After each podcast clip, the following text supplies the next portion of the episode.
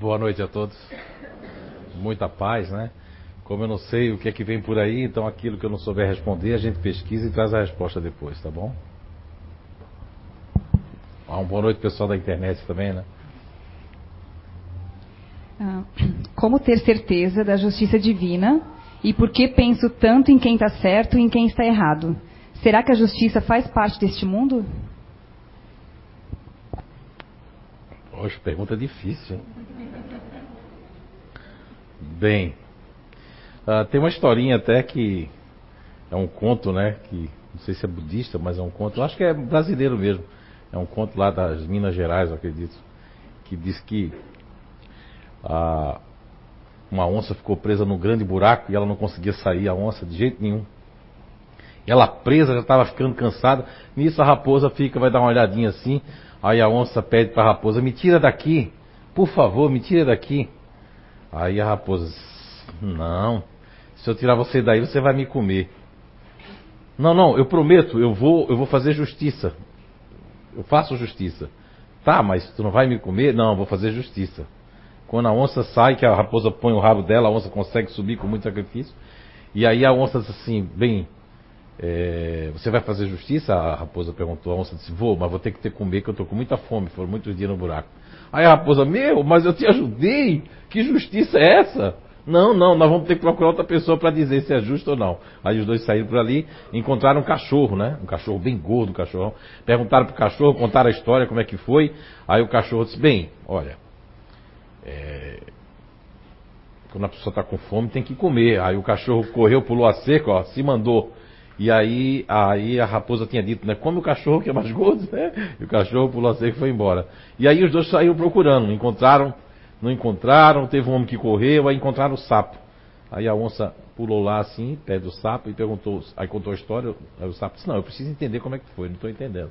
Para eu entender direitinho. Aí a onça pulou dentro do buraco de novo para mostrar como é que foi. A raposa ficou ali. Aí o, o, a onça perguntou: e agora? O, qual é a sua justiça? Olha, você fica onde você está e a raposa segue o seu caminho. Essa será a justiça. Ou seja, falar sobre justiça é uma coisa complicada, né? Mas no, no livro dos Espíritos, né? Na questão 873, tá? Na questão 873, 874 e 875, nos dá uma ideia muito é, muito diferente da justiça, né? Porque na 873 Allan Kardec pergunta se a justiça tem a ver com a natureza, se está dentro da natureza. E a resposta é, de, da espiritualidade para Allan Kardec, sim, que a justiça é está na natureza. E ainda diz na 873 que o que acontece é que a justiça ela vai se modificando conforme o homem vai tendo conhecimento na 874, vai respondendo, mas né, é na 875 ali que Kardec faz uma pergunta contundente e diz assim, tá, e como é que a gente pode fazer justiça, e outras palavras eu estou dizendo, e a resposta é que a justiça consiste, na 875, é de nós respeitarmos o direito de cada um aos dias de hoje poderíamos dizer que é onde acaba o seu direito, começa o meu, onde começa o meu, acaba o seu. Mas também na 874 eu acho muito interessante a resposta da espiritualidade para Kardec, que diz que é, com, a, com todas essas paixões, com todos os conhecimentos que nós adquirimos, acaba nós falseando a justiça no seu ponto de vista. Ou seja, a gente tem um falso ponto de vista sobre a justiça.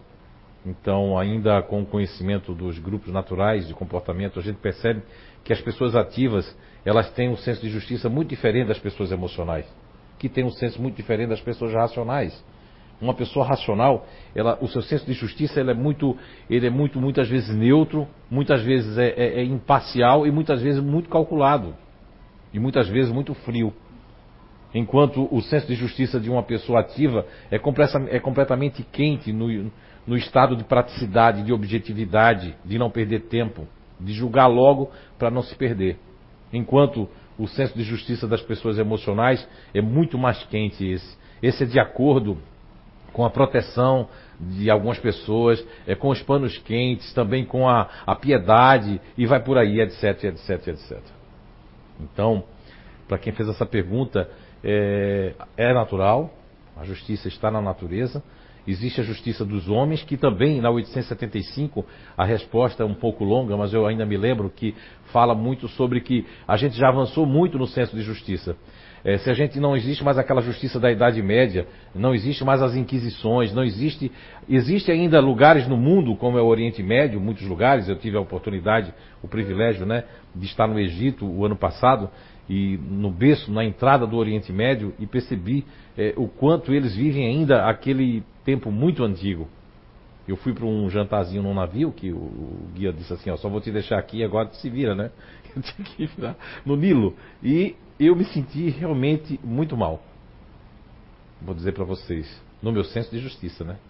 Não no senso de justiça deles, mas eu estava dentro da justiça deles. Ah, 90% das mulheres estavam de burca. Quem não estava de burca estava com um lenço que dava para ver só os olhos. Uh, os homens podiam olhar a bailarina lá dançar aquela dança do ventre. Nós não podíamos olhar para elas, para ninguém, já tinha me divertido não olhar, né? não encarar ninguém, né? Tá? E, enfim, aquilo foi um jantar que eu nem comi direito. Porque aquilo me embargou o estômago, né? Mas era o senso de justiça deles. E eu tinha que respeitar. É como se estivesse vivendo uma época muito antiga. Você se remete ao passado, né? Porque lá se vive ainda muitas questões do passado. Às vezes me pergunto se o trabalho é algo de Deus mesmo. Não sou feliz com o que faço e acabo descontando na família. Acabo me passando e até mudei a opinião do meu filho quanto à escolha da universidade e profissão. Estou errada? O que fazer?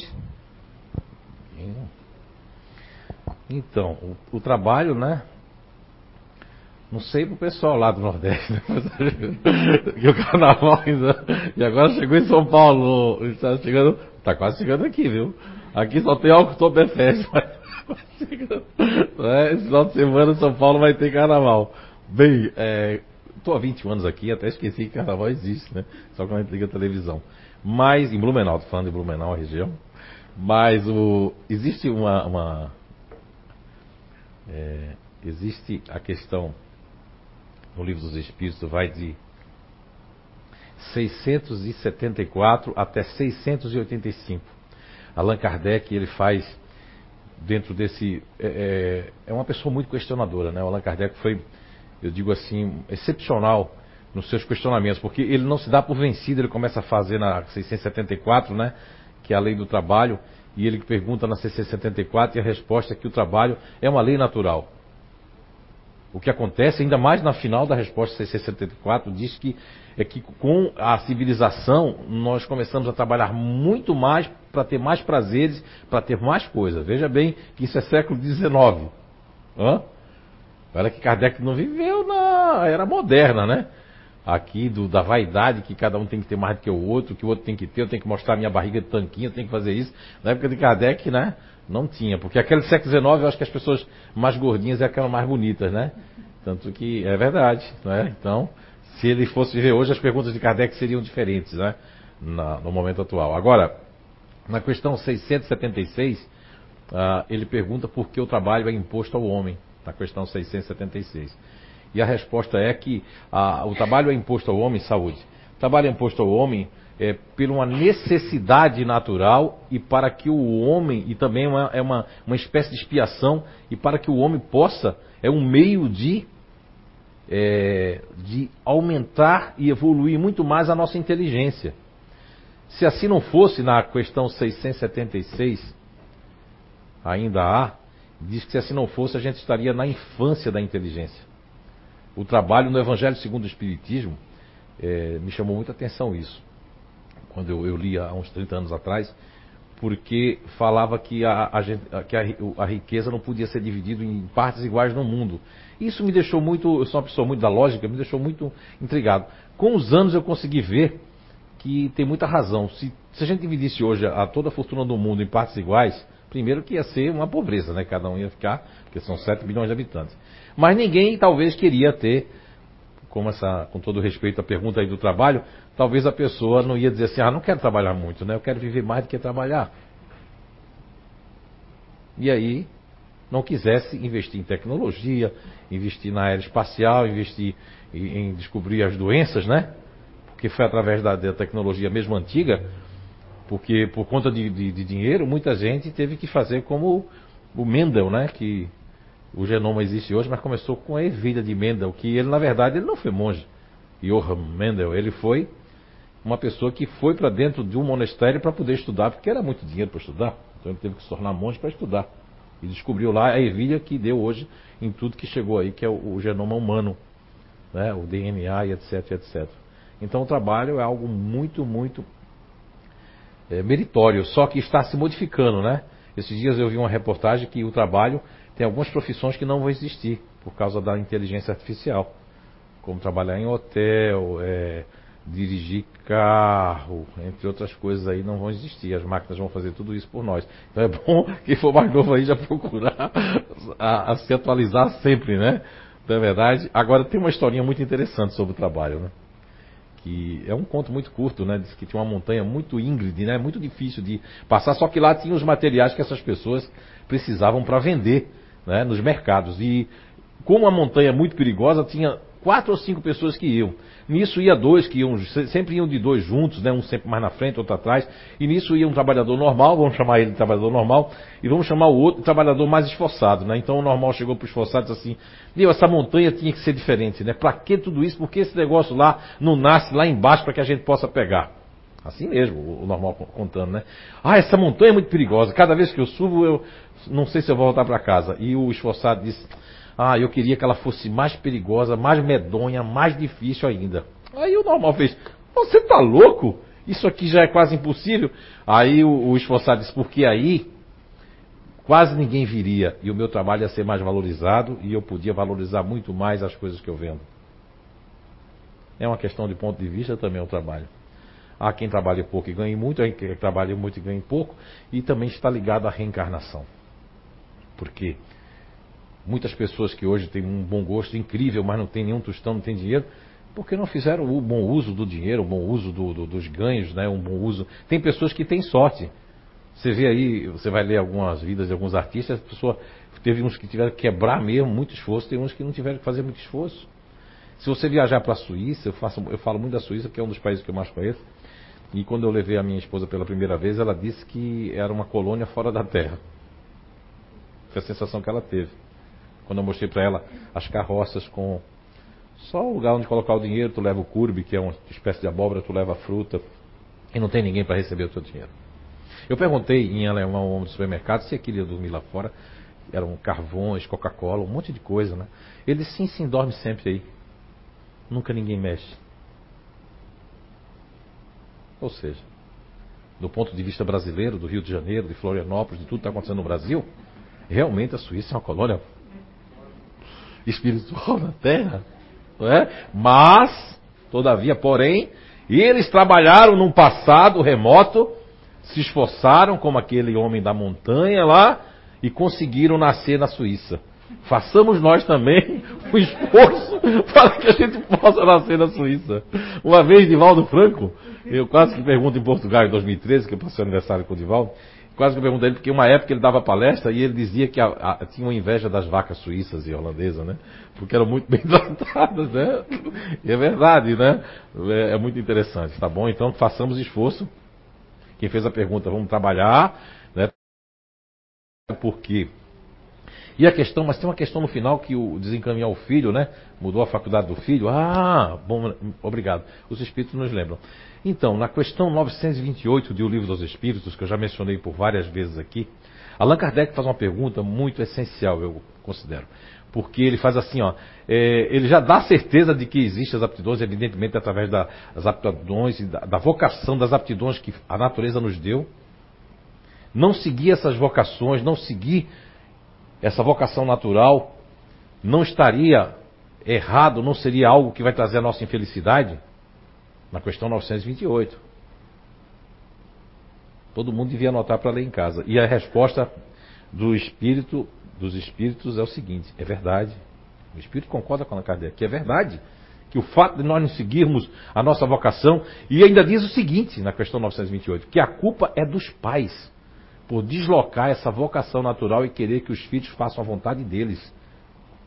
Está lá na questão 928 do Livro dos Espíritos. E muitos pais fazem isso. Eu quero que meu filho minha filha siga o que eu não. Eu trabalhei num determinado coisa, eu quero que ele seja jogador de futebol agora, né? Ou, can... ou cantar sertanejo, que dá dinheiro, né? Ou, né? Ou, ou tocar funk. Então, vai querer que os filhos façam isso. E alguns pais querem que os filhos sejam advogados, seja isso, seja aquilo. Eu nunca vou esquecer. Na cidade de Itajaí, eu estava fazendo um curso né, de comportamentos na época, dessa ferramenta que nós escrevemos aí. E uma jovem senhora chegou para mim com a voz bem baixinha, depois, no, já tinha quase no final do curso, ela fez: Posso falar com o senhor, professor? Eu vou ter que imitar ela, tá? presta atenção. Aí eu disse: Sim, não, pois não. Ela fez: Ah, eu acho que fiz tudo errado, faculdade errada, tudo errado. Por que, minha filha? Aí ela disse assim: Porque meu pai é advogado criminalista. Eu digo: E sua mãe? Advogada também criminalista. Eu digo, tá, tem mais alguém na família? Meu irmão também criminalista. Aí eu já adivinhei, né? Com a minha mediunidade, né? Nem precisou. Você também é criminalista? Eu disse, sim. Eu digo, mas por que você está tão assim? Já tinha né, olhado o grupo dela, tudo. Ela disse, faz quatro meses que eu não saio de casa. Digo, por quê? Porque eu fui na delegacia soltar lá um preso, não consegui. Ele começou a dizer assim para mim: ó, Vou te pegar se eu não sair daqui, sua desgraçada! E eu não saí mais de casa. Perdi meus anos todos, né, professor? Digo: Olha, nem tudo está perdido. Faz o seguinte: por que você não vai, já que ela faz parte do grupo neutro, que nós nominamos de neutro, que são pessoas que não gostam de pessoas que falem alto, não gostam de conflito, tem muito segredo dos outros, porque que é a paz, né? Quando sai com alguém para comer, faz assim: O que é que você quer? O que você quiser, eu quero, né? Eu tenho uma filha e um genro desse grupo, né? Do Neutros. E quando eles vão comer pizza, aí a minha filha, ele está com o telefone e minha filha vai. Qual, o que, o, qual pizza você quer, Fernanda? Aí ela faz assim. O que é que você quer? Né? Aí ele faz. O que você quer? O que você quer? Aí o cara da pizzaria faz. Megarita. Aí pronto, decide. Aí eu disse para ela procurar a, a, vara de família, né? Porque como ela é uma pessoa que tem paz, observadora. E aí depois dos seis meses ela passou um e-mail que tinha ido para a vara de família, estava muito contente, estava feliz. Ou seja, as profissões, as questões de, de, de indicar para o filho ou para a filha uma faculdade, é que possa, essa pergunta ainda abrir os olhos de quem perguntou e fa não fazer isso. Porque nós nascemos como, já está bem, né, com aptidões naturais. O que um faz, o outro faz.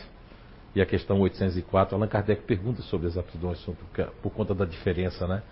Já começa no 804. Lá no 928 ele recebe uma resposta mais concreta. Então seria isso. Agora uma pergunta da internet. Ah, boa tarde. Gostaria, se possível, que o Zé Araújo falasse sobre a manifestação espiritual em lugares ou ainda sobre objetos. O que seria popularmente conhecido como assombrados e também o oposto, lugares, objetos com boa energia. Obrigada a todos da família Seu. Muito bem. Obrigado pela pergunta aí. Eu, quando foi no ano de 2000, Alamar Regia já estava encarnado. Sim, ele foi lá fazer a entrevista. Foi no ano de 2014, se não me engano, ou, não, 2013, se não me engano, ou 2000, é 2013, eu acredito, 2014. Eu fui junto com o Roberto Oliveira aqui da casa, nós fomos a o IBPP, Instituto Brasileiro de Pesquisas é, de, de Biofísicas, né? Biofísicas. Que com a doutora Suzuko Hashizumi, se estiver escutando aí, aquele abraço, né? Está nos vendo. E tivemos lá eu, o Roberto Oliveira. E o IBPP, você devia pesquisar, o doutor Hernando Guimarães Andrade Espírito, que psicografou aqui por várias vezes, eu não conheci ele pessoalmente em vida. E estávamos eu e a doutora Suzuko, ela. Não, eu estava aqui conversando com alguém, a doutora Suzuko lá, mostrando para o Roberto Oliveira, e aí chamou lá de combustão, não sei o que, aí ele, doutor Hernando, chegou no meu ouvido e disse, olha, diga para ela que é pira, pira, para pirogenia. Isso. E eu não sabia de título, não sabia que estava naquele álbum, né? E ele, né? E nisso aí uh, tinha uma pedra lá que tinha sido deslocada, objetos que tinham sido deslocados. Foi uma pesquisa muito grande que o doutor Hernando Guimarães Andrade, aqui no Brasil, brasileiro, fez. Recebeu a visita de Ian Stevenson, que é da Universidade de Virgínia, né? Que pesquisou casos de reencarnação, né? E marcas também de nascença de reencarnação, que não tem nada a ver com o espiritismo, o Dr. Ian Stevenson, uh, que psicografou aqui para o Dr. Jim Tucker na Virgínia, né, nos Estados Unidos naquela época, 2013 e tal. Quem quiser ver, tem lá no YouTube, coloca Zé Araújo Psicografia né, Pública 2013, que tem várias psicografias. Mas o Instituto de Pesquisas Biofísicas de São Paulo, em BPP, Tem muitos casos, tem livros inclusive sobre isso, uh, tem relatos de objetos, porque precisa-se é, de médios com efeitos físicos, né? Por exemplo, houve uma época da minha vida que eu fui visitar uma, hoje é ex-cunhada, na época fui visitar eles, eu ia dar uma palestra espírita naquele local, que fica na cidade de Paulista, lá em Pernambuco, e eu tive na casa deles e não tinha ninguém em casa, só que eu achei que tinha. Porque ao entrar na casa deles, a vibração era tão forte lá, e os espíritos não queriam, me queriam lá, né? Porque eu disse, eu vou na casa deles, quem sabe faço uma prece lá, uma oração, tomo um cafezinho. Quando eu fui entrando, levei uma, uma sabe aquelas tapas assim nas costas? Que até quase que caio. Olhei, procurei, não tinha ninguém. Disse, isso foi o marido da minha cunhada que fez isso de brincadeira. Procurei ele por toda a casa, o nome dele Denilson, procurei por todo canto, não tinha ninguém em casa. Depois ela me confirmou que não havia ninguém em casa. Só o cachorro preso. E aquilo, né, fui pro centro espírita, né, com aquela.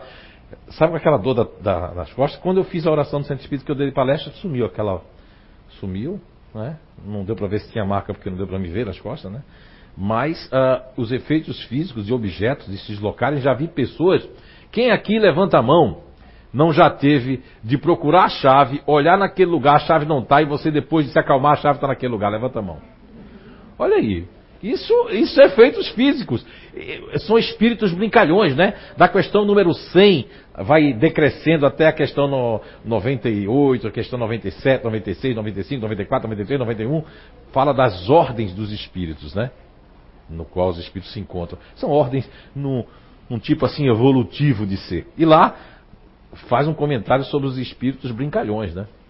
Agora, precisa que tenha alguém em casa que tenha uma certa mediunidade de efeitos físicos. E a boa maioria das pessoas a tem, mas não sabem. E existem já jovens, quando estão na época da adolescência, que as coisas podem pegar fogo. Vocês já viram isso, né? Fazer isso, né? Que é o pirapara... Pira, ah, agora os espíritos vai ter que dizer dor. Hein? Parapirogenia. não é? Então, pode acontecer isso. E também os objetos podem. Allan Kardec, quando ele foi para a casa da Madame Bresson, não sei, é francês, né? Que está lá no livro do. É, o que é o Espiritismo, então lá, no início ali das mesas girantes, né? Ele foi lá para convidado e acabou indo, de tanto insistirem, e ele não tinha nada a ver com o Espiritismo, o professor Rivail, né? Rivarion. E ele foi e lá. O que chamou muita atenção de Allan Kardec eram os objetos movendo, entrando dentro de casa sem ninguém, com tudo fechado, né? e os objetos, né? Só que isso tem diminuído muito, viu, meu caro, minha cara que está na internet. Eu acredito que é por conta, até nos livros do André Luiz, quando André Luiz, certa feita, vai chegando num dos seus livros, que é o nosso lar, em São Paulo, é no Rio de Janeiro, aí ele pergunta aquela nuvem escura que o espírito chama ali de, de miasmas pestilenciais, né? E aí o espírito responde, não sei se é de Alexandre, já esqueci o nome se é, que responde para André Luiz que aquilo são as formas pensamentos da humanidade. Isso naquela época, nos anos 40 e pouco, né? Você imagina hoje. É? Chegar numa metrópole como São Paulo, que todo mundo olha para você, mas não está vivendo, né? Porque a maioria é futurista, né? Olhando para você, mas está pensando longe, está no futuro, né? E isso aí ainda vai, mas as formas pensamentos, o que está acontecendo no Rio de Janeiro mesmo, como é que a atmosfera e a psicosfera não deve estar, tá, né? Enfim, então o deslocamento de objetos, seja no lado positivo ou negativo, eles acontecem hoje em lugares que tem uma purificação. Você vê que as almas não aparecem mais. Na época dos nossos avós, nonos, nonas, né, opas e omas, apareciam mais nos contos. Hoje em dia as almas correm de nós. é verdade?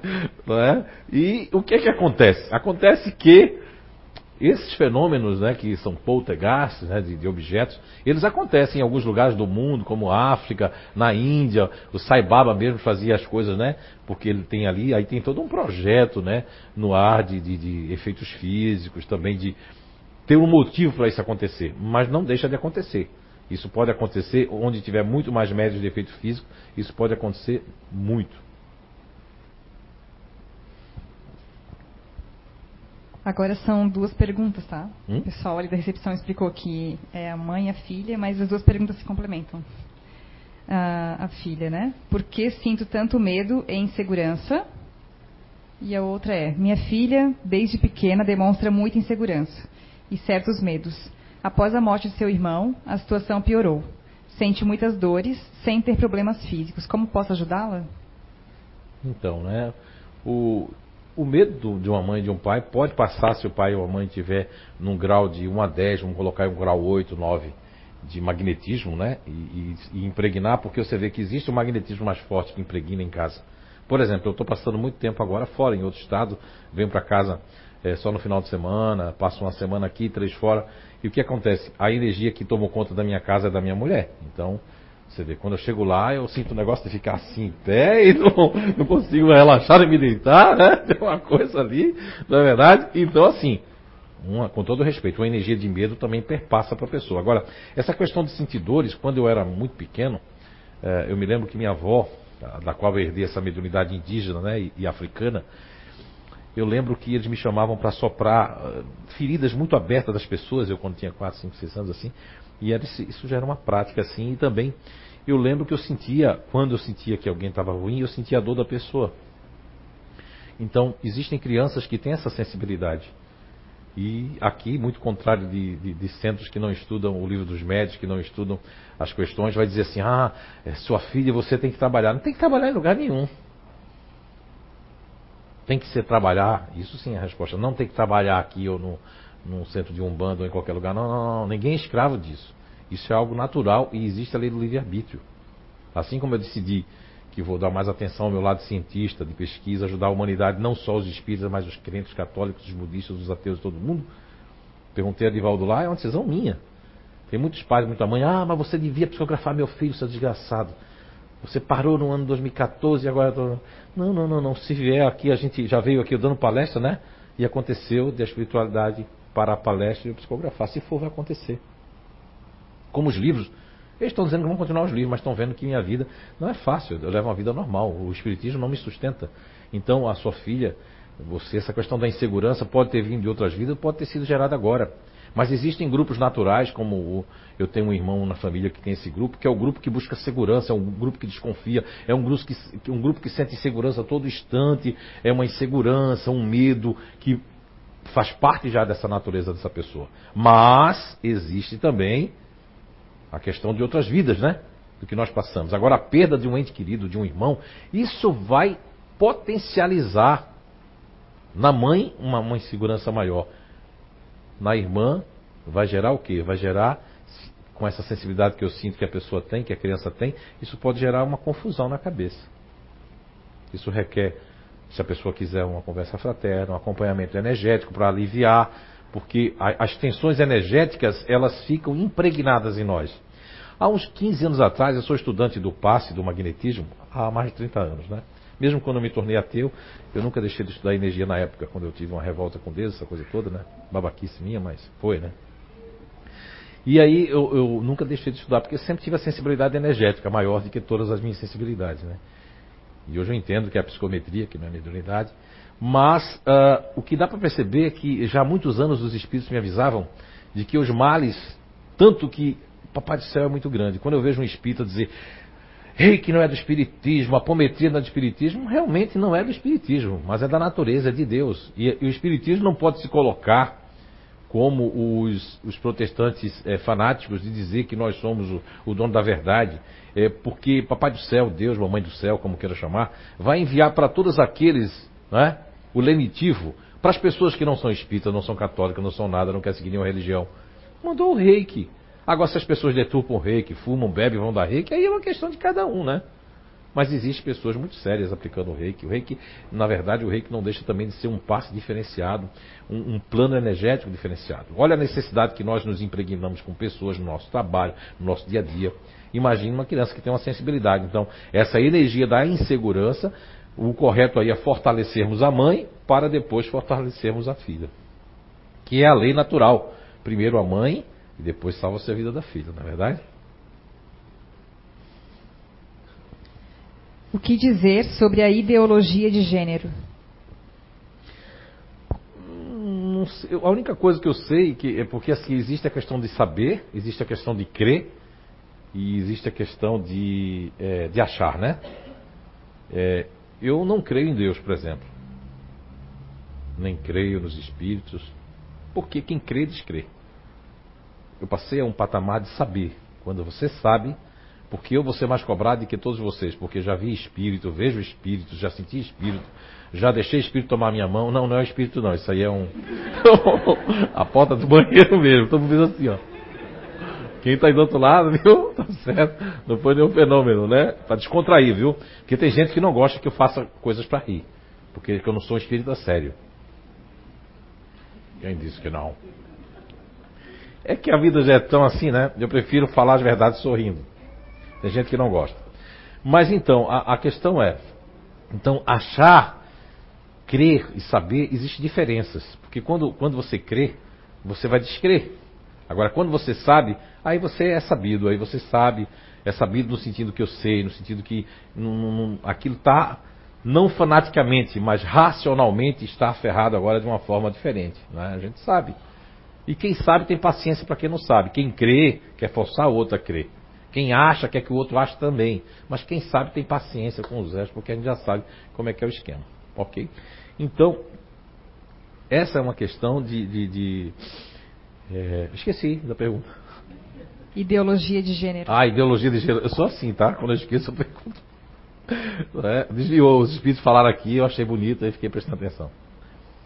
Então, eu sei é, é, é que existe um espírito masculino que foi muito forte na sua última vida e vem no corpo, que é o corpo físico, um corpo feminino. Um espírito feminino num corpo masculino. Isso tem muito, muito e muito tempo sempre existiu. Desde Roma nós temos várias coisas na história, isso sempre aconteceu. Agora, o que, o que acontece é que tudo demais também é veneno, né? Esses dias eu tive um pensamento que os héteros vão ser perseguidos daqui uns 40, 50, 100 anos.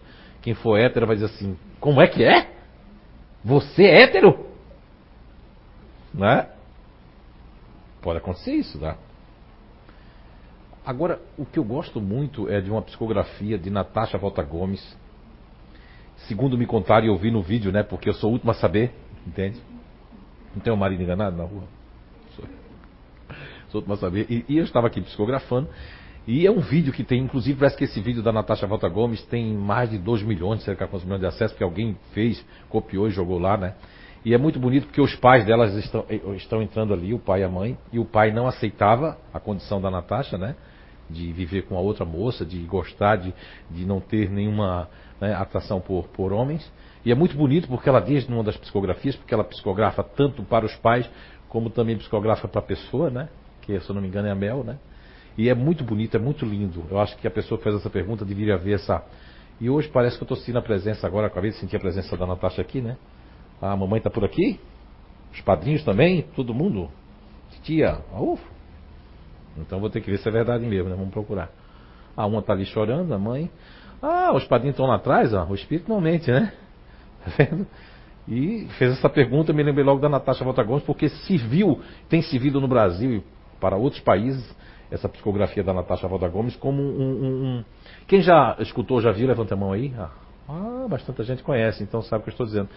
Responde muito melhor do que eu, porque por mais que eu tenha psicometria, consigo entrar para ver como é que funciona o teu neurotransmissor, como é que o teu grupo vê a vida, isso aí a natureza me deu. Isso eu faço todos os dias da minha vida, porque eu faço seleção todos os dias. Então, todo dia eu entro na cabeça das pessoas, vejo como ela vê a vida, saio, volto para o meu corpo, né? Isso muito rápido. Agora, eu não consegui ainda ver é, é, essa questão porque é uma questão muito sensível, é, é uma questão muito de Deus, é uma questão muito natural.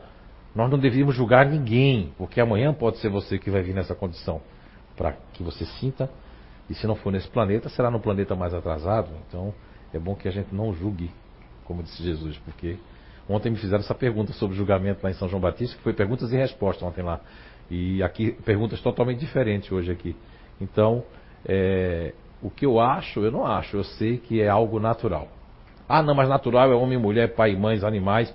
Olha, você não pode dizer isso porque desde a época de Roma, agora, as pessoas machistas, que mostram o que é está resultando dos terroristas ali, não é os muçulmanos, porque eles não são assim, eles têm seus rituais, como porque a gente pode comparar os muçulmanos normais aos católicos. Que pegaram esse é o corpo de Cristo, tudo mais, tal, tal, tal, tal. Não é? Muita ritualística, pouca cobrança.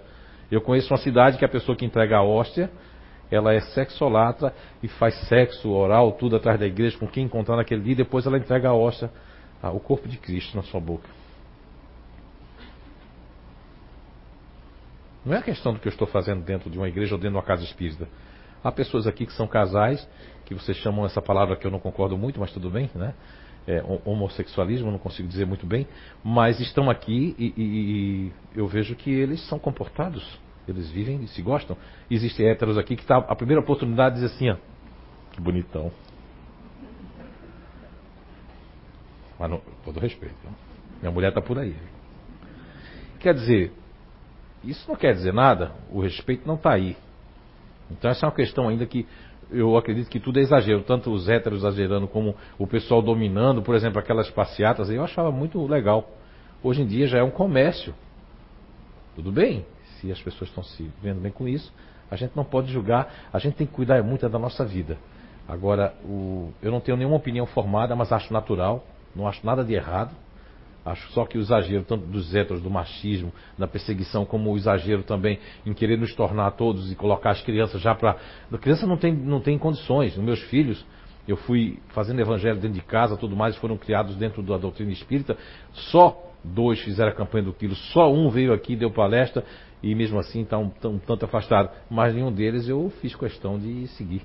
Inclusive, fiz questão que minha mãe levasse na igreja católica, foram para os tios, para a igreja de crente, para protestantes, para que eles se encontrassem, porque os caminhos, os nossos filhos, ah, eles têm que decidir. Porque senão um dia eles vão decidir. Se um dia eles tiverem que vir para cá, virão. Mas por vontade deles. Tem uma pelo menos aqui, né? Que está aqui. Não, não é ela, não é ela. Viu? Sou novinho. É isso aí. Eu não, é, não tenho nada que fique contra, porque eu acho que é natural. E a, acho que quem responde melhor, deviam ver a psicografia da Natasha, está lá. O vídeo é, tem um acesso ali, botar Natasha Volta Gomes, Natasha Volta Gomes, tá? Com SH, Natasha Volta Gomes. É, YouTube, Zé Araújo, psicografia, vai aparecer. Vocês vão ver que resposta maravilhosa que ela dá, não só para o pai, mas para todos nós, que é preconceito e que do lado da espiritualidade ela tem tido nos Foreblue, tem um livrozinho aí que está já saindo aí, né, que é um livro com, com várias. Eu não posso dizer que é surpresa, vários formatos ali de, de vários pensamentos e mostrando, né? Mamãe está ali, mamãe está ali. Né? Aí você pergunta, tem espírito mesmo aí? Não sei, né? Eu sinto, eu sei que está aqui, está falando comigo.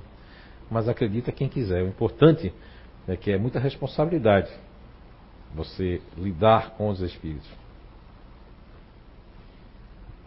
Mais uma da internet. Falta de entendimento com brigas, discussões, discussões sérias entre mãe e filha. Pode ser karma de vidas passadas de uma delas? Sim e não. Sim, foi isso que eu aprendi com os espíritos. Sim e não. Temos que sempre usar a, a, a lógica, buscar os lados. Por exemplo, uma mãe, vamos perguntar aqui agora. É bom vocês questionarem. Porque a pessoa mística, ela vai se decepcionar com o espiritismo, vai se decepcionar com os médios é, é, que enganam, é, os, né, aqueles que, que, que, enganam, com as pessoas que dão respostas prontas. Aí você, no momento, você fica místico, né? Fica todo arrepiado. Ai, é verdade, é verdade, é verdade. E não adianta ninguém dizer que é verdade, que o místico é verdade. Esse médio aí, Zé Fernando, é um safado. Ele quer dizer que não é, mas é verdade. Isso é fascinação.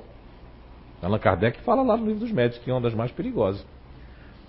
Obsessão simples, obsessão fascinação e depois a obsessão né, que há, se chama a obsessão de subjugação, que, antigo, que nos antigos né, chamavam de possessão. Não é verdade? Então, vamos lá fazer um, só um exercício de questionamento. Se a mãe, quando a filha nasceu, que eles chamam de depressão pós-parto, né? Porque quando uma mãe não quer ver o filho, tem, tem nada de depressão pós-parto tem uma ligação de pessoas que não quer aquele filho. Concordou no mundo espiritual, mas quando nasce diz, eu vou ter que pegar nela, nele. Ou quando a mãe tem muito orgulho, muita vaidade, nasce o filho com síndrome de Down, ou nasce com, com a minha netinha, né? A Beatriz que nasceu com um atraso. Aí a pessoa fica assim meio que perdido, porque a vaidade quer que eu mostre a minha princesa, o meu príncipe encantado para a sociedade para tirar foto de selfie, né? Aí dói. Mas o que é que dói? O orgulho, a vaidade. Mas muita gente supera isso e vê que a missão com essas crianças é uma missão. É um resgate com o inimigo do passado, com aquele que nós fizemos mal. Vocês já viram algum, alguma criança com síndrome de Down, ou rapaz ou moça, é, é, é brabo atacando as pessoas? Batendo? Já viram isso? É por isso que as pessoas chamam do gene do amor. Porque eles estão sempre assim. Aí você vai ver assim, quem deve a eles ou a gente deve a eles? É tão fácil, né? De ver isso. Agora, se desde a infância da tenridade, o pai ou a mãe, no caso a mãe, já tem uma coisa com a filha, já não concorda com as coisas, já brigam feito criança quando a pessoa é criança, é um bom indiciamento que elas têm uma inimizade do passado. Agora a questão da palavra karma, que vem do sânscrito, né? que na verdade é a roda da vida, é aquilo que nós precisamos passar de uma maneira mais simples para vocês possam entender. Não é uma coisa que. Não, todo mundo pode mudar. Aí muita gente diz, não, mas o karma ninguém pode mudar o meu karma, nem o Dharma. Não, não, não. Isso aí é uma coisa antiga. Lá, hinduísta, muito antiga. Também os budistas se utilizam. Agora, lá também passa do exagero, né? Não mata barata, pode ter sido vovó. Já passa do do limite. Então, karma é uma palavra do sânscrito que existe ali, é, são milhares de anos atrás. Agora, se nós pegarmos o, a lei de causa e efeito, lei do retorno, aprendizado, reencarnação, foi o que me fez realmente ficar dentro do espiritismo, porque quando eu olhava uma pessoa cega, outra, não sei assim, outro pobre, como é que então não existe Deus? Então para que isso? Aí eu vou ser ateu mesmo, ninguém explicava aquilo que acontecia comigo, mas depois eu vi que a reencarnação me comprovou. Passei uns dois anos discutindo do espiritismo, mas a reencarnação me provou porque tem lógica. E tem outros cientistas pesquisando a reencarnação sem ser espírita. Isso me deixou muito mais forte ainda. Agora, também pode ser que não seja nada de outra vida. É a disputa feminina com outra pessoa. Nós, às vezes, sobrecarregamos o filho. Ele é meu filho, a minha mulher me deixou, ele é meu filho. Então, meio que eu implico com você, porque eu, eu desconto em você o que seu pai fez comigo. Ou que minha mulher fez comigo, eu desconto em você, porque você parece com ela. Não é? Será que você é meu filho mesmo? Aí já começa tudo isso. Se não tiver isso, eu gosto muito de pesquisar. É assim que se faz pesquisa, as respostas aí realmente pode haver uma coisa de outra vida que vieram para ser mãe e filha, para se amar, porque é a coisa mais lógica e bonita que Deus, Papai do Céu, Mamãe do Céu, né? O universo faz. É trazer a família. A família é um projeto de amor, a família. A família é um projeto de crescimento. A família, mesmo que a família seja desunida, que você não se sinta daquela família, mas é um projeto de resgate, é um projeto de evolução a família. Mesmo que nós nasçamos, nós nascemos em famílias que não tem nada a ver conosco. Mesmo assim, é um projeto ali de amizade, um projeto de reharmonização, de reorganização daqueles espíritos que faliram uns com os outros. Não é? Como podemos nos reconectar com o nosso guia espiritual quando damos motivos para ele se demitir, cruzar os braços e dizer: Misericórdia com essa alma, Senhor? Ai, meu Deus do céu! Ai, meu Deus! Essa foi. O, o guia espiritual. Uh não, o, o Anjo da Guarda e o Guia Espiritual, no Livro dos Espíritos, é mencionado algumas perguntas sobre isso. E tem algumas perguntas que não são dos guias espirituais, que é muito famosa, são as questões 456 e 459 do Livro dos Espíritos, onde Allan Kardec pergunta se os espíritos veem tudo que nós fazemos. Olha, se ele diz, a espiritualidade responde que os espíritos, é, é, muitas vezes são eles que nos, nos, guiam, espíritos que não são nossos guias, imagine aquele que está ali para nos guiar, que é responsável é, feito um tutor, porque existe um grau hierárquico desses guias. Existe um que está sobre você, mas ele só se preocupa quando o negócio vai muito mal, aí vem aqueles ali, vamos precisar do senhor aí, da senhora, né? O que, que aconteceu? Olha, ele está depois que se mudou para tal lugar ou foi para tal empresa, porque o problema da pessoa é que é, quem já teve piolho aqui? Ah, ninguém vai levantar a mão. Opa, eu não tive, foi o único, mas meus irmãos tiveram um monte. Eu me escondia para não pelar a cabeça. Meu pai raspou a cabeça dos outros, eu fiquei escondido. Não é? O meu, ele nunca gostou do meu sangue, não. Sangue alienígena, né? Não é bom. Mas uh, o que acontece hoje é que as crianças, os adolescentes, mesmo as mulheres, os homens, eles não, eles têm que praticar o que os outros querem, porque senão não são aceitos nos grupos. Blumenau tem uma. Ih, tem um conselho na minha cabeça. Mandaram piolho espacial aí, ó, não vale. Então, assim, ó, o... sério, deu uma consciência na minha cabeça, né? Pode ser que seja influência, né? Não é verdade? Tá vendo como é que é? Eu falei de piolho, minha cabeça coçou. Ah, isso é um castigo pro Zé Araújo. Não. Então, assim, uh, o que acontece é que as pessoas elas gostam de seguir. É, Blumenau é uma cidade que tem mais grupo por habitante, né? Quem aqui não é de Blumenau, mas agora é, mas não é, mas nasceu em outro lugar? Meu Deus, bastante gente. Vocês imaginem que aqui é uma cidade gregária, ou seja, tem a cidade que mais tem clube por habitante no país, Guiçá na América Latina. Porque tem clube de caceteiro de A a Z, clube do Monza Amarelo, clube da Mulher da Cor de Rosa, clube do Chevette, clube do... Stamitich 1, 2, 3 do Retorno, volta para a Rua 15. É? E, enfim, as pessoas aqui, elas têm que se agregarem. Então, para ser aceito nesses grupos, para ser aceito no grupo do, do, dos noivos, dos namorados, dos relacionamentos, elas cedem aquilo que elas não gostam. Não é? E o que é que acontece com isso? Acabam fazendo o quê? Se despersonalizando. Com isso, facultam coisas que não queriam fazer, acabam fazendo, aí acaba gostando, mas o, o, guia espiritual ele pode até se afastar de você porque é, é, se chama lógica, é inútil ali naquele momento, você não quer escutar eles. Mas quando você vai dormir, tem uma oportunidade. Que tem pessoas que vão dormir, né? E assistem aquelas lutas, porque é Roma antiga voltando, né? Esse UFC, né? Eu acho isso uma coisa mais degradante do século XXI. Voltar ao passado agora pela televisão, porque agora não tem aquele circo, não, eles se matando com o leão, agora se mata ali e diz que é esporte isso aí. Pô, tem tanto esporte maravilhoso aí, não é?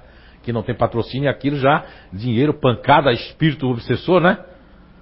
Na é verdade? Então, é uma crítica construtiva. Quem gosta aí, continue gostando. Agora, não sei se seu guia vai ficar com você. Você fica torcendo que vai, bate, bate mais. Daqui a pouco você perde o sono, porque aquilo agita você, né?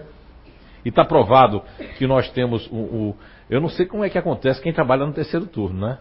Quem já trabalhou no terceiro turno aqui? É, porque aí o nosso circadiano, o ciclo circadiano, né?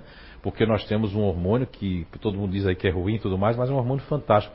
Esses dias eu estou escrevendo um livro, eu pedi ao Espírito que me, me desse uma luz sobre o cortisol, né? Meu, foi tão, foi tão maravilhoso. Ele disse que o cortisol está ligado ao nosso instinto. Pediu para me ler a questão 71, 72, 73 com atenção. E que o cortisol, ele é formado aqui nas adrenais, né? Que tem dois chapéuzinhos aqui. E as pessoas ativas, como você, que não vai fazer xixi, fica dobrando assim para né, poder terminar as coisas e tudo mais ali, que tem muita atividade, lógico que vai produzir muito mais cortisol do que todos nós. Mas tem gente que produz muito pouco cortisol. Agora vocês imaginem uma pessoa dessa, que já é ativa, está assistindo aquilo, perdeu o sono. E aí? Como é que vai ser feito? Aí tinha dito que ia rezar naquele dia, não rezou, faz assim, ó. Aí quando vai dar o Pai Nosso, aí agora o sono vem. Pai Nosso, assim, Aí como é que vai se encontrar com o guia? Já está esperando o pessoal do UFC. Vamos lá, tem uma luta no umbral. Vamos assistir lá, o pessoal vai se degradar lá. Ou vai fazer sexolatria no mundo espiritual, porque o sexo está aí, os animais fazem, todo mundo. Sexo é uma coisa maravilhosa. Agora depende de como você faz o sexo, com quem você faz o sexo, o que é que você quer do sexo.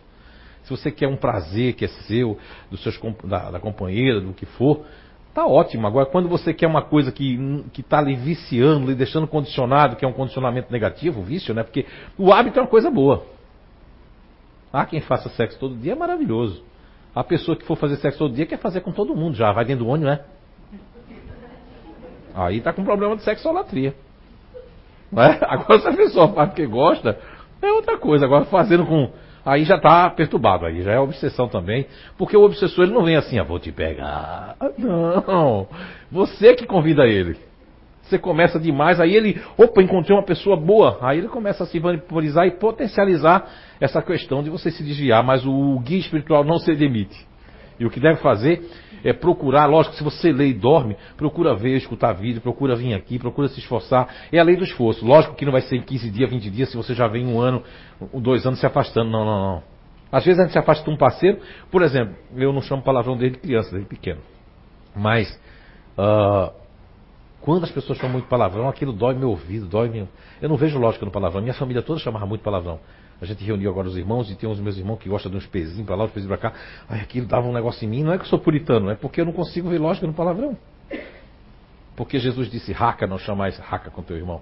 Já naquela época, já, uma coisa que não. Porque o palavrão tem uma energia ruim. Porque você chama palavrão numa época que você se corta, que você está zangado com alguma coisa. Então aquilo produz uma energia ruim. Não é a palavra em si, mas ela é carregada com o sentimento que você quando fala ela, né? Então, evitar também os palavrão. Tem anjo da guarda que não gosta de palavrão. Se eu for um, dia, um guia espiritual um dia de vocês, quando chamar palavrão, eu faço assim, ó. Parou? Agora eu volto novamente, tá bom? Mais uma da internet. Sobre doação de órgãos. Como seria para o espírito que doou seus órgãos a sensação de sua energia em outro ser? Alguma ligação de energia se faz nesse momento?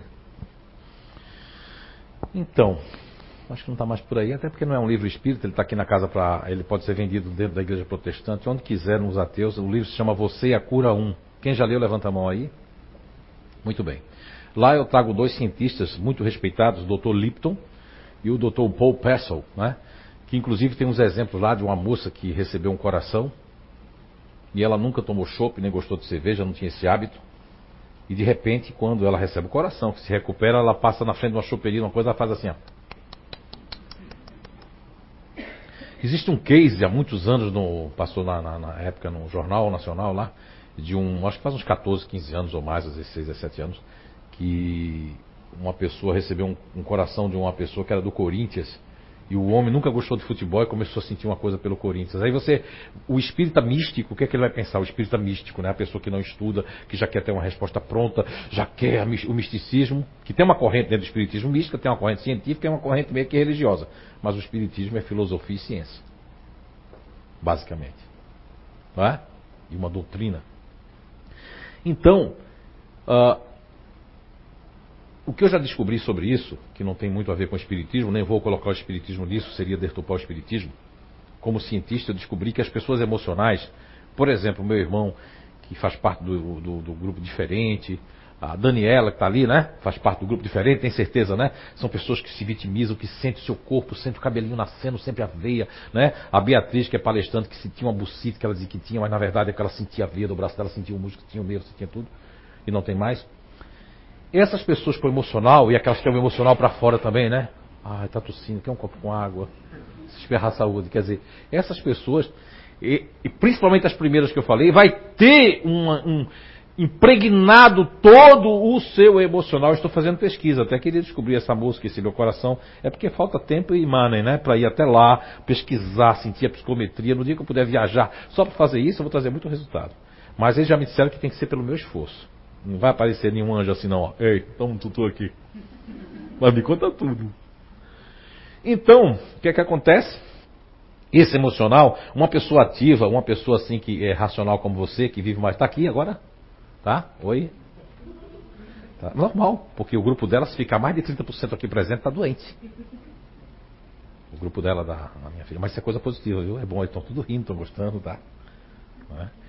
E o grupo dela que é ativo, ela não vai impregnar nada, porque aqui o que manda é uma corrente chamada corrente centrífuga. Já ouviram falar que centrífuga, aquela máquina A energia está correndo para fora. Aqui tem a corrente centrípeta. Não é? Estou sonhando, estou pensando, estou analisando. Mas o emocional é aquela corrente. Dr. Paul Pesson, eu trago lá no livro Você a Cura 1, que ele faz uma pesquisa que ele mostra que o coração, ele tem outros livros dele ali, o coração é o único órgão que pulsa fora do corpo, tem vida e você coloca e ele pode dar vida. E hoje você já sabe que aqui tem neurotransmissores próprios, não é só no cérebro. Aqui. E estão descobrindo que aqui também tem neurotransmissores próprios. Então aqui, ó. Sócrates Platão, que eu canso de dizer aqui. Homem ventre de Sócrates, homem peito de Sócrates e homem cabeça de Sócrates. 400 anos antes de Cristo. Já se conhecia essa tríade de inteligências. Então, isso vai impregnar mais. Agora, você doa os seus órgãos, para os espíritas místicos, vai dizer que isso aí é um caso de obsessão, porque doaram meu coração e agora estou atrás dela. Quero meu coração de volta. Vou viver agora com você. Não existe isso. Só se o espírito, porque ele já é apegado à terra, e ele pode seguir qualquer um. Se for um espírito que disse assim: Não doe meus órgãos, não doe porque eu venho buscar de volta aí. Se ele for um espírito que morreu antes do tempo, ele vai ficar por aqui. E se for do livre-arbítrio dele, ele vai ficar perseguindo a pessoa. Aí é um, caso muito, eu acho que excepcional, inclusive. Excepcional. Mas pode doar tranquilo. Essa energia que vai ficar impregnada, é, de acordo com as pessoas que são mais emocionais, eu já descobri que sim. Mas as pessoas ativas já não vai ficar tão impregnado, porque é uma corrente centrífuga, né? Porque as pessoas. E, mas de qualquer forma, a psicometria, o André deu uma, uma palestra aqui, o André Nath, sobre psicometria, né? E tem as pessoas que pegam numa pedra. Eu, quando tive aqui mesmo, tinha dois meses, meses três meses em Blumenau, peguei a roupinha do menino, o menino estava atrás de uma caixa de água, eu não sabia, não conhecia a Topava Central nada, e ali eu só podia ver, mas não podia dar muito endereço, porque eu não era daqui, né, na época. E foi achado o menino, quer dizer, a, aquela energia do menino estava na camisa, porque estava suadinha a camisa ainda. Mas podia ser uma roupa que não tivesse energia nenhuma do menino, da criança.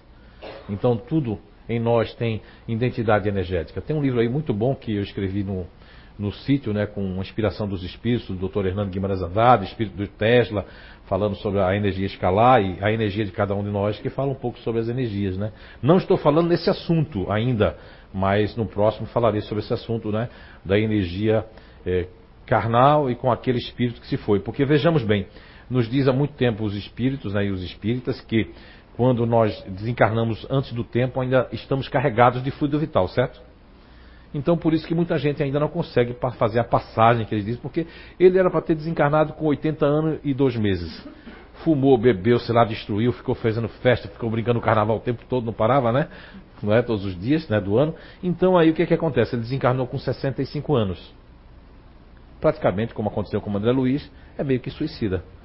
Tá? Então é meio que, no mundo espiritual, meio suicida, porque eu antecipei o meu retorno. Eu na verdade, meio que destruiu meus fluidos vitais. Mas existe um, um plasma do fluido vital, que isso é um outro assunto, que é como se fosse o fantasma, o espírito do fluido vital. Esse vai permanecer porque ele não era para ser extinguido antes do tempo. Ok? Muito bem. Mais uma? Ah, mas aí já são. Eles não querem mais não. Quer que eu responda? Levanta a mão quem quer que eu responda mais duas. Ah, então a gente responde. É, boa noite. Minha família possui um negócio e somos frequentemente roubados por pessoas normais, entre aspas. Gente que sai sem pagar, pequenos furtos, até vasos de plantas já roubaram. Também já pegamos pessoas muito próximas nos roubando, como se fossem da família. Por que as pessoas são tão induzidas ao roubo, a prejudicar os outros? Hoje eu vejo que a maioria das pessoas não roubam por falta de oportunidade e não porque são honestas. O que aconteceu com o mundo? Porque essas pessoas que fazem o mal não sofrem nada e as pessoas boas sempre acabam se dando mal? Olha, a resposta está no final que você respondeu. As pessoas boas demais, eu considero, quando eu digo para minha mãe, ela fica um pouquinho, ela está até, está aqui em Santa Catarina, está passando férias aqui, a minha mãezinha, e eu digo, mãe, a senhora é tão boa que não presta. Ela fala, como assim? Eu digo, é que a senhora passa do limite da bondade, não é? E as pessoas, elas se aproveitam das pessoas que que são boas, as pessoas que fazem vista grossa, porque quando nós colocamos pano, panos quentes, uh, uma vez eu. Isso faz uns 16 anos, 6 meses, 4 dias e 3 horas, é. Eu voltei e ainda bem que encontrei aberto. A mulher me deu, na época, 10 reais. Aquela nota de 20 estava nova, alguma coisa assim, me deu 10 reais, coitada. Ou seja, eu comprei algo de 10 reais, né? E ela achou que eu tinha dado 20, ela me deu os 10 reais de volta. Eu, pensando em outra coisa, conversando, botei o dinheiro aqui. Quando eu fui ver o troco, voltei correndo, estava para fechar um dia de sábado, lembra que fechava ali de uma hora, duas horas da tarde, duas e pouco ali, né? Era um 1,99 ali na 15, eu voltei, porque a moça estava trabalhando, ia ser descontado o dinheiro dela, né? Eu voltei, entreguei, aí as duas até estava chorando, a dona com a mulher, eu disse, mas eu não entendi. Depois que eu entreguei o dinheiro, choraram. Eu disse, mas por quê? O que é que isso tem de, né, de errado, né? Porque o senhor fez uma coisa que ninguém faz. Aí não sei se é o mesmo lugar, a pessoa diz, porque aqui eles furtam, tem gente que fica fazendo assim e vai dando para o outro, né? Quer dizer, isso é o que reflete os nossos políticos, né? O que reflete o nosso país. Infelizmente o nosso país é, é cheio de corrupção. A corrupção, é, tem gente que quer botar a culpa em Portugal, que eles mandaram os corruptos para cá, né? Não, isso é desculpa. Olha quantos anos. Quer dizer que houve o DNA de corrupção? Isso não existe, né? Vamos não vamos fazer um negócio desse com os portugueses que mostram muito pelo contrário, já tive lá, nunca vi algo assim, dessa forma. Deve existir também, mas de uma outra forma, numa outra condição, né? Mas o que é que eu posso dizer sobre isso? É, uma, é um assunto muito político, muito social e hoje é praticamente de penalizar todos nós, né? Porque é, o que está acontecendo no Rio é porque deixam, tinha que ter uma intervenção, né? Intervir o Estado, né? Na verdade eu penso assim, tem que ter uma intervenção, para tudo aí, vamos fazer isso, vamos botar aqui os exércitos assim, todos os exércitos brasileiros vai para lá, porque, né? E fica lá e toma conta e vamos ver, vamos reaver tudo. Tem que ter uma intervenção. A mesma coisa quando está acontecendo isso no nosso comércio, no nosso trabalho, a gente tem que, infelizmente, eu sei que pimenta nos olhos dos outros é refresco. Temos que contratar alguma pessoa, temos que botar um medo, fazer alguma coisa, mas mesmo assim as pessoas se der brecha, elas fazem isso. O que é que acontece? É uma condição espiritual é de pouca evolução, porque a gente não pode. Um senhor estava falando um dia, uma palestra, quando eu escutei isso, eu me senti tão mal, porque Primeiro eu vou perguntar isso, tá? Eu quero, eu quero muita honestidade agora, tá? E eu vou mandar os espíritos saber se você estiver mentindo. É, eu nunca rogo praga, mas a minha é forte. Quem aqui já piscou o farol para outro carro porque tinha polícia, alguma coisa? Quem já fez isso?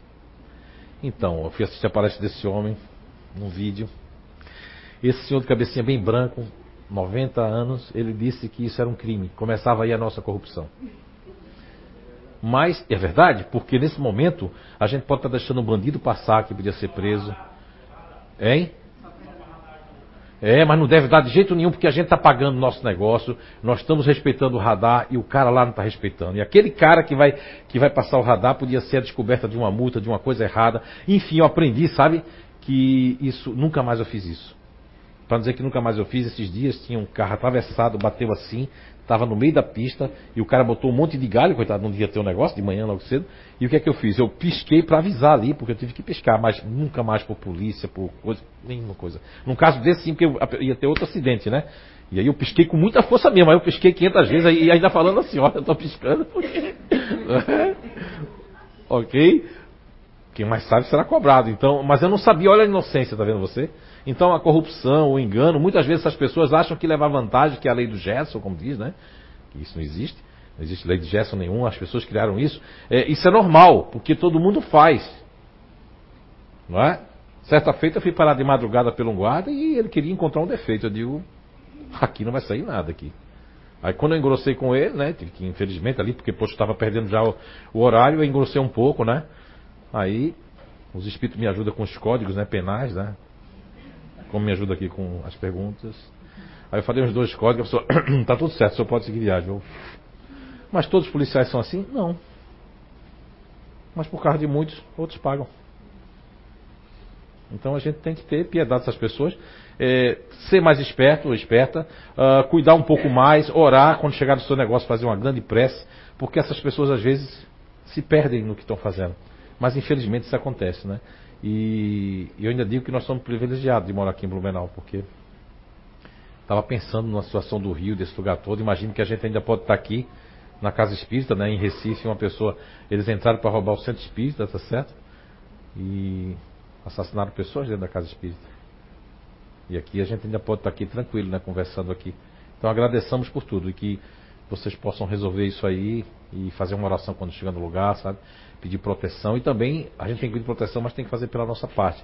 Não ser tão bom e nem se tornar ruim por conta disso, mas ser mais precavido, né? Tá certo? Um beijo no coração de todos, muita paz a vocês, os que estão na internet. Ah, ainda tem a última, é? Ah, já estou me despedindo, né? Na visão espírita, é possível o desdobramento de um espírito encarnado com incorporação em um médium?